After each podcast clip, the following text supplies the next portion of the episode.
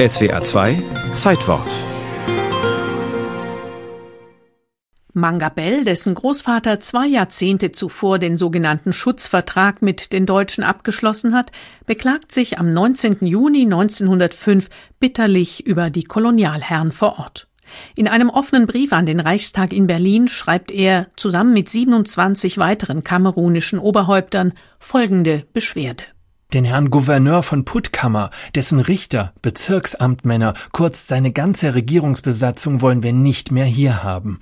Sämtliche Gouvernementsbeamten des Schutzgebietes Kamerun bitten wir forträumen zu wollen, denn ihre Regierung führen sie nicht gut. Sie machen die redliche, gute deutsche Macht zu einer wucherischen und geunerischen Macht.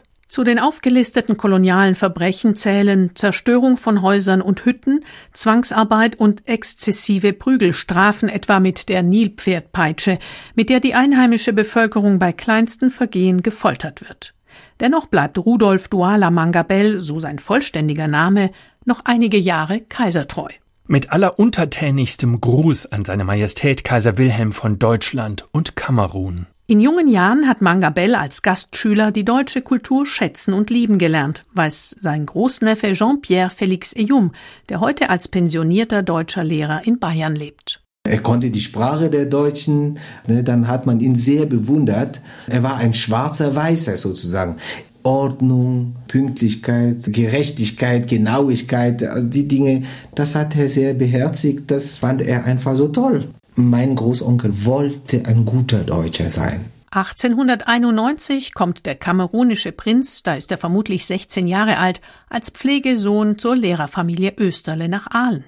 Auf der Ostalb ist er damals eine Attraktion, so Gerhard Kaiser vom Aalener Geschichtsverein. Der Empfang in Aalen, der war grandios. Es hat sich eine große Menschenmenge auf dem Bahnhofsplatz versammelt.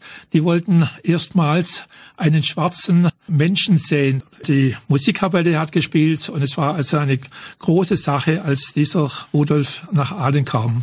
Nach seinen fünf Aalener Schuljahren verbringt Mangabell noch zwei Jahre als Gymnasiast in Ulm. 1897 kehrt er in seine westafrikanische Heimat zurück, wo er laut seinem Großneffen anfangs auch Freundschaften mit Kolonialbeamten knüpft. Solange er Freund der Deutschen war, war alles in Ordnung.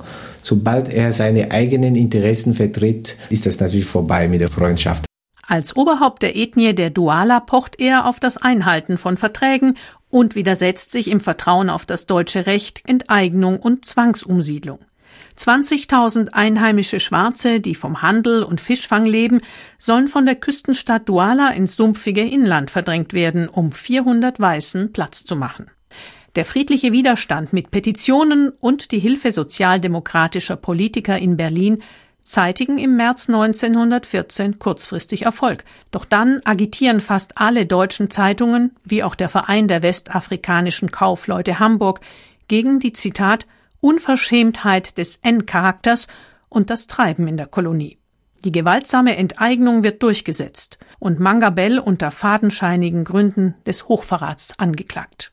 Dieses Märtyrer-Dasein ist ein Beispiel, was von vielen Intellektuellen in Afrika heute als Beispiel genannt wird, dass da jemand für die Afrikaner eingetreten ist.